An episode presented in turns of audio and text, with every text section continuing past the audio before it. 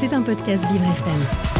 Cela vous aura peut-être échappé, une paire de doubles féminines a été disqualifiée dans le tournoi de Roland Garros. La raison Une balle involontairement envoyée au visage d'une ramasseuse.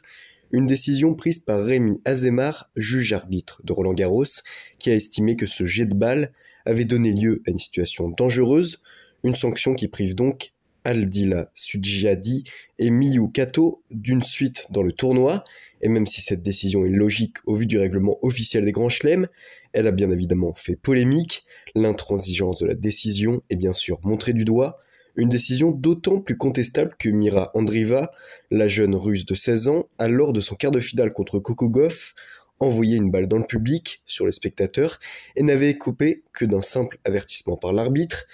Rémi Azemar, le juge arbitre, grand responsable des internationaux de France, a pris cette décision pour la première fois de sa carrière, un jugement qui tente à montrer que la Fédération française de tennis cherche à minimiser sa souplesse et garder une tolérance zéro.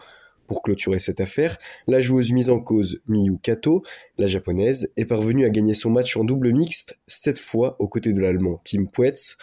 De quoi prouver qu'on peut même se relever d'une situation aussi compliquée soit-elle quand on est une joueuse professionnelle. C'était un podcast Vivre FM. Si vous avez apprécié ce programme, n'hésitez pas à vous abonner.